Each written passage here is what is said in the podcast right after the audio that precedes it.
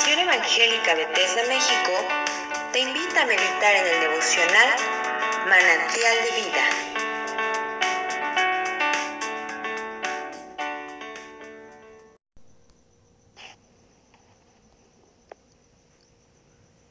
Buenas tardes hermanos, les habla Ángel Monroy.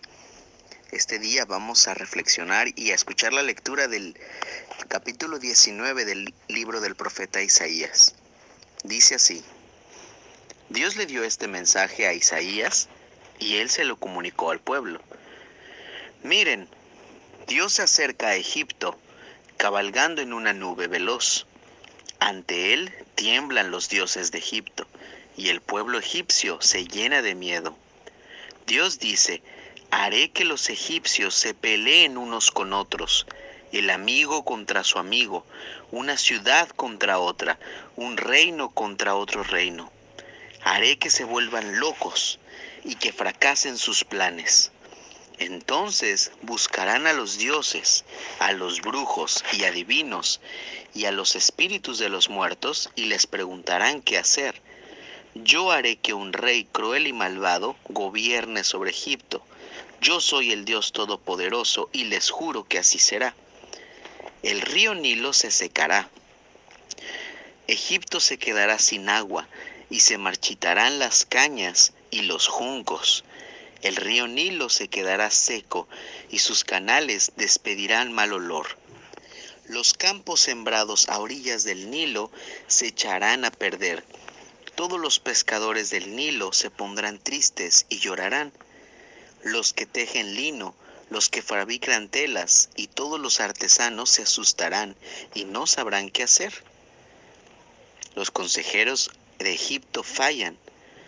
Ustedes, jefes de la ciudad de Zoán, que son los consejeros más sabios de Egipto, en realidad son unos tontos. ¿De qué le sirve al rey de Egipto que ustedes sean hijos de sabios y de reyes? Pobre de ti, rey de Egipto, te has quedado sin consejeros.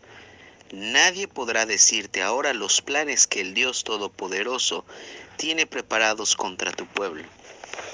Los jefes de Zoán son unos tontos. Los jefes de Memphis se dejaron engañar, y los jefes de las provincias hicieron que Egipto se equivocara. Dios ha confundido a sus consejeros porque son unos malvados.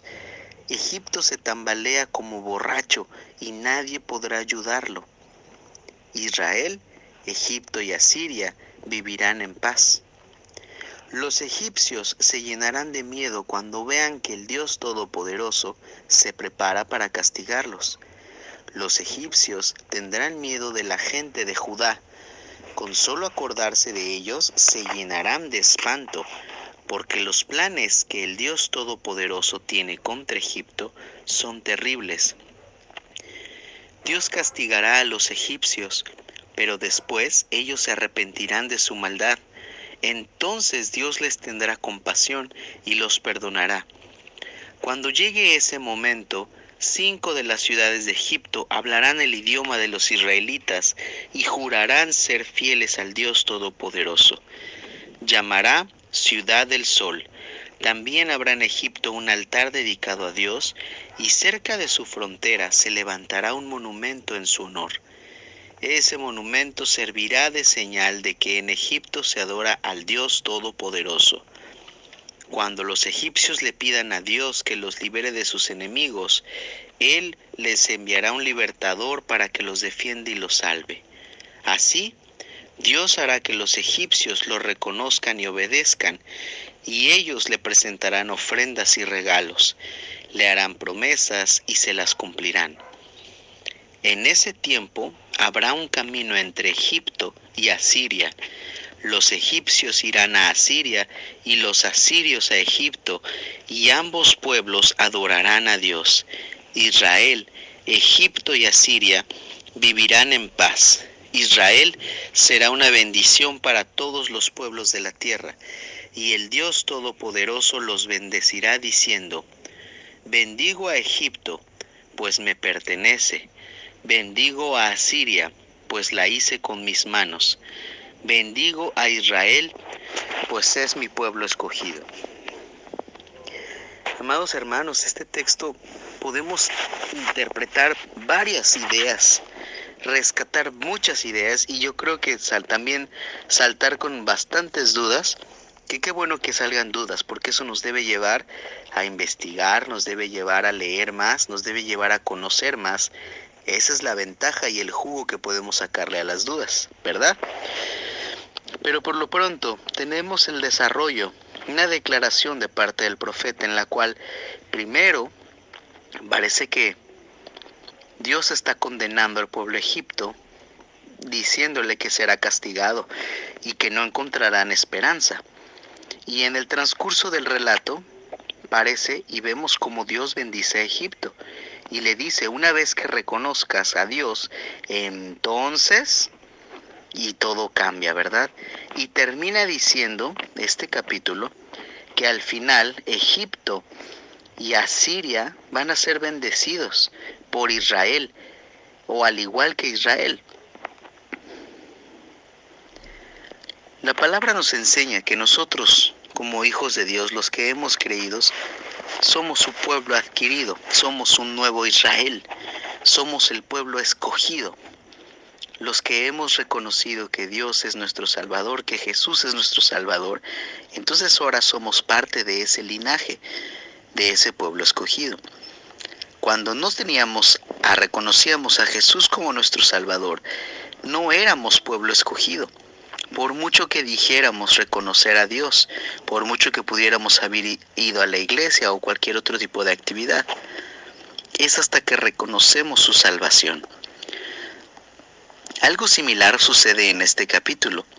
A lo largo del relato, a lo largo de la declaración, vemos cómo Egipto y Asiria son tomados por Dios, son transformados por Dios y hasta después, en el momento en el que ellos empiezan a reconocer a Dios como su Señor, como su Rey, como su Salvador, entonces los problemas empiezan a ver una luz, empiezan a ver una esperanza y, y empiezan a reconocer que la única salida y que el único salvador es Dios y que es Dios quien les va a dar la victoria y es quien es Dios quien los va a bendecir. Muchas veces, hermano, nos aferramos a ser Egipto. Muchas veces nos aferramos a la idea de tratar de seguir nuestra vida y buscar la plenitud, buscar la felicidad fuera de Dios, lejos de Dios.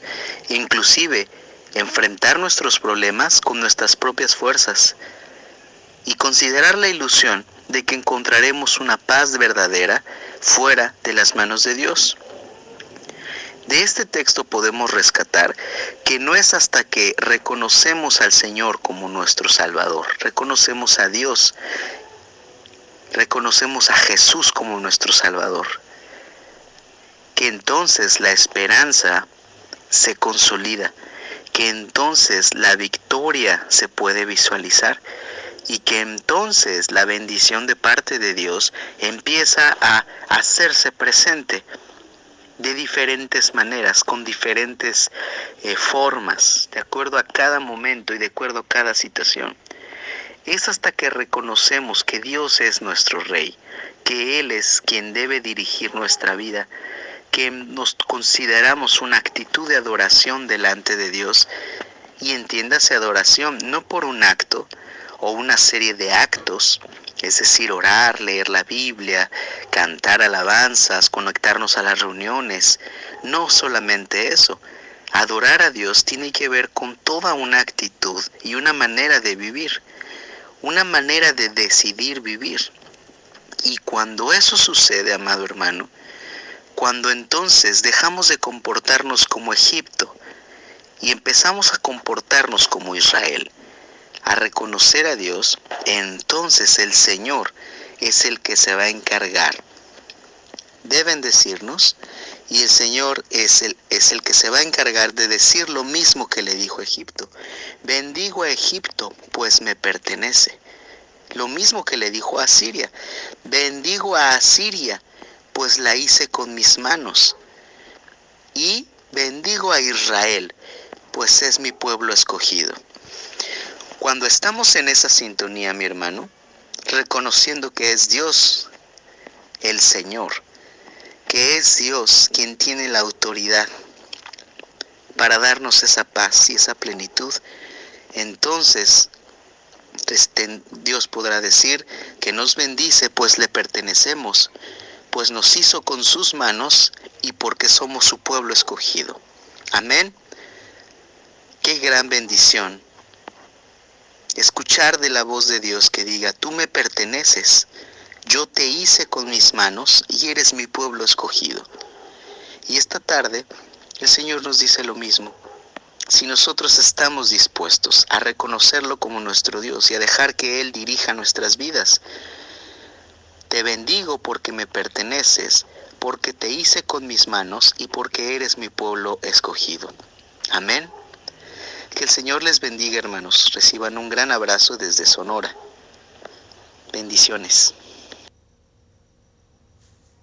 Si este devocional es de bendición para tu vida, compártelo con otros.